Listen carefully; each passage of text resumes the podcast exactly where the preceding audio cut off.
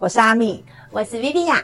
那今天呢，我们要来给自我存在红月的朋友们一个在情绪解套的小建议。我们会在这个频道分享各种用十三月亮历觉察生活的方式。那如果你喜欢这样子的分享呢，请持续的关注我们。我们先前呢有在节目中或多或少啊有聊到自己在红月印记出现的时候，或者是在红月波符期间，呃，我们自己或多或少会有跟情绪有关的经历。那在决定这一集啊要来。给自我存在的红月啊做专题的时候，其实我一度是没有想要做情绪的议题，因为我觉得我们之前都已经讲过了啊，那大家可能都大概知道，所以好像讲到红月就是会跟情绪有关系。那当我想要换题材啊，那大家都知道我最不喜欢用大脑来想了，我最喜欢用抽牌卡的方式，所以我就请牌卡给我一个指示，说我要给自我存在的红月什么样子的题材呢？当然还是情绪。所以没有办法，所以我只好就还是遵从我抽到的牌卡的指示。我想，也许真的自我存在的红月的朋友们，可能真的很需要这样子的建议啦。嗯、哦，所以我们就呃，还是请 Viviya 老师来帮我们从十三月亮历的角度切入，然后我们要怎么样给自我存在的红月的人，那有一些情绪解套的好方法嘛？OK OK。好，那我们来说到红月，我们讲到情绪。其实从一开始到现在，我们似乎哈就一样，我们的大脑、我们的集体意识，把情绪一直把它设定成好像是负向的。哎、欸，对，也是哎。可是情绪，其实情绪也有开心的情绪啊。对对，就是情绪其实一样，它其实是没有好坏、没有对错之分的。只是说情绪来讲的话，我们的确有喜怒哀乐嘛。对。所以也有开心的，当然也有生气的。可是代表什么？代表我们人本来就应该要有情绪啊。没错。你没有情绪的，我跟你讲，那才是最大最大的一个问题呢。哎、欸，真的哎，如果一个人他脸上都没有喜怒哀乐，那感觉好像有点恐怖。对对对，所以其实今天或许我们来聊聊，我们才聊的不是把情绪啊、呃、分为是有一个叫做负向的连接，而是情绪本来其实就是自然而然的。嗯、那只是也很妙的哈，自我存在的红月，为什么似乎我们在讲到自我存在红月这个印记的时候，可能会比较容易帮他去连接了跟啊、负向情绪比较有。关联，好，我自己也是在刚刚看到这个题目的同时，我突然有个联想，因为自我存在的这一个调性，它其实是我们十三个调性当中的第四个。嗯，那第四个的调性呢，其实它就代表是四个点。如果你有在留意啊，就是十三月亮的调性的时候，你会发现，就是磁性的一就代表一点，然后月亮调性的二就代表两点，然后电力调性的三就是三点。而来到了我们的自我存在调性的时候，它其实就是四个点。嗯，可是这四个点呢，它就会形成一个方形了。嗯，它就是呈现一个，就是啊、呃，算是一个正方形也好，长方形也好。而这个方形一出来的时候，那个框框就出来了。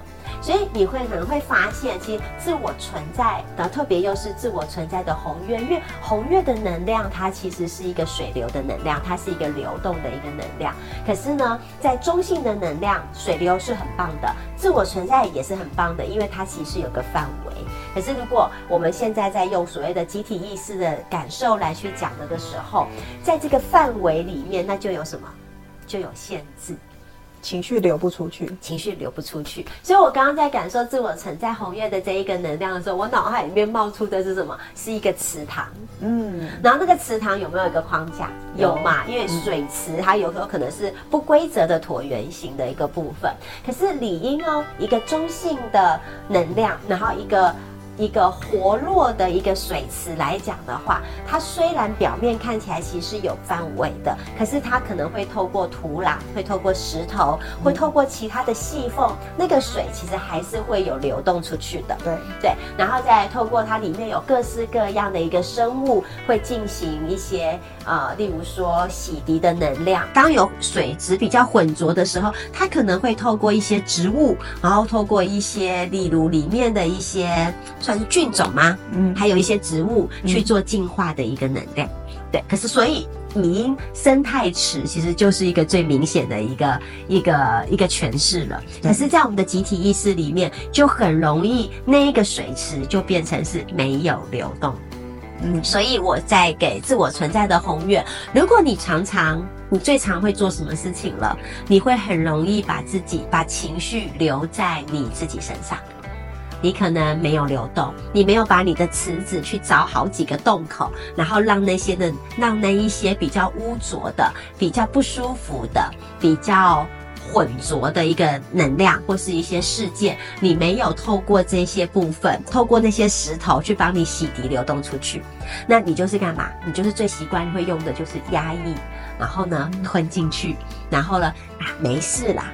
所以你今天一天一天就是说，嗯，我没事，我 OK。到明天后天说，哦，我很好，我 OK。可是你嘴巴是这样子说，你心里真的有过去吗？因为可能集体意识告诉你，因为现在连集体意识都希望女人不要哭啊。哎，真的哎，对吧？嗯，所以你有没有想一下，你多久没有在别人的面前？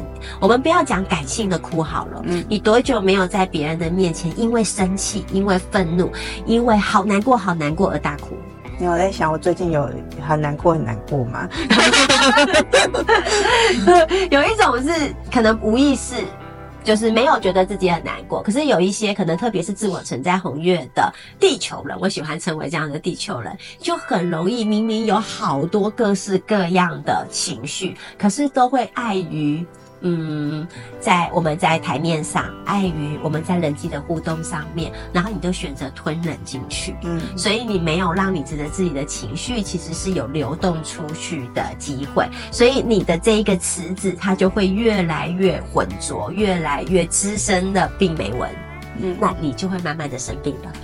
所以，自我存在活跃的人常常会因为心理的不舒服跟心理累积的状态，而反而慢慢会反映在他身体，容易产生疾病。哦，对，所以我就会很建议自我存在红月的人，你一定要常常帮你自己的情绪找到出口，不管你这个出口是要找你的好朋友。然后去跟他聊聊天，去把他把心心里面想说的话，透过跟对方的互动，去把它流动出来。那还是呢？你可以怎么样？其实你可以把自己一样置身在大自然里面。我甚至很建议自我存在红月的朋友们，其实可以走进大自然，然后特别可以去多感受那个在溪流旁边的感觉，多去感受在瀑布旁边的感觉，因为特别在溪流跟瀑布，它它会在那个水流当。中多了一种清凉感，那个清凉感其实会帮助我们把塞住的一些管道、一些通道，其实有一种被冲刷跟洗涤的一个能量。嗯哼，好，所以其实回到我们很有意识的状态，其实，在你的日常生活当中，你一定要记得一件事情，你是应该是要成为一个生态池，它是有个自然法则的一个流动的。好，而不是当一个完全没有出口的，然后全部都是密封的一个死气沉沉的一个池子。好，因为自我存在的地球人很容易太小心翼翼了，啊，很容易在自己的框架当中。嗯，所以有时候你一定要把你的框架。多打几个洞，好，让你的东西其实可以流动出去的。唯一有流动，你的水流才会清澈，那你的情绪才可以得以疏解。所以我宁愿你偶尔。即使没有人都没有关系，大哭一下都好啊。嗯，有时候哭哭出来其实就舒服了，就怕你连一个人独处的时候你也不愿意去哭，那一定就会变成是一个死气沉沉的一个能量了。所以这是我今天想要给自我存在的红月的朋友们，如果你刚好是自我存在的红月，请你记得你一定要当一个生态池，让自己所有的感受、所有的情绪都透过。各种的管道让它去流动出去，否则你可能有一天会累积、累积、累积之后爆发，就爆炸了。对，那会一定会让你更不舒服。当然，你爆炸的时候，你也会让你身边人突然会觉得你有事吗？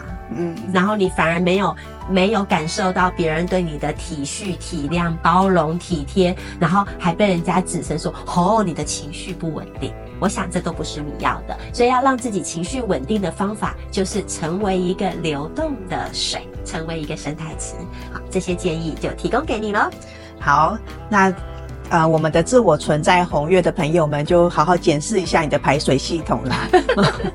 好啦，那我们未来呢，还会继续为每一个印记都设定一个小单元。那欢迎持续的关注我们的节目哦。那我们今天就到这边啦，祝大家都有美好的一天，拜拜。